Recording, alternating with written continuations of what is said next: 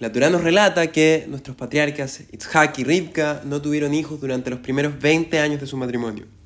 Finalmente, Hashem escuchó sus plegarias y Rivka pudo concebir.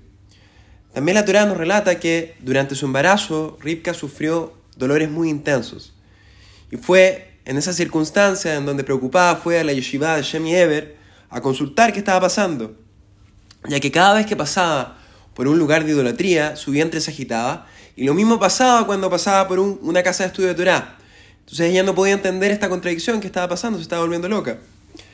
Y fue ahí que Hashem le informó que estaba embarazada de mellizos que serían opuestos, no solo físicamente, sino que también moralmente, y que el éxito de cada uno al seguir su camino en la vida sería a expensas del otro.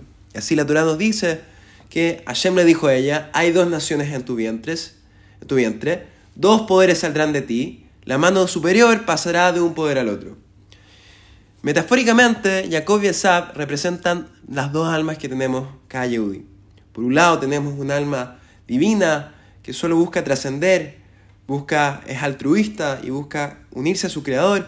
Y por otro lado tenemos un alma animal que busca satisfacciones inmediatas, busca satisfacer sus instintos y es de per, se egoísta.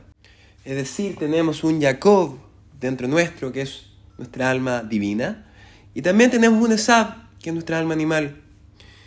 Y cuando nuestra alma divina se afirma, esto hace que nuestras tendencias materialistas se debiliten. O sea, cuando el alma divina se afirma, el alma animal eh, se debilita.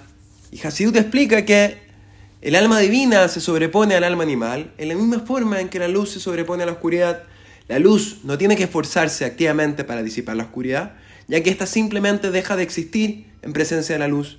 Y de la misma forma, en cuanto dejamos que la santidad y el alma divina y la bondad de nuestra alma brillen estudiando Torah y cumpliendo, las mitzvot, es el egoísmo del alma animal el que desaparece.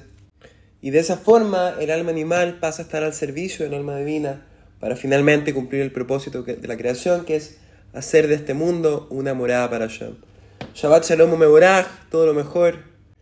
Chávez.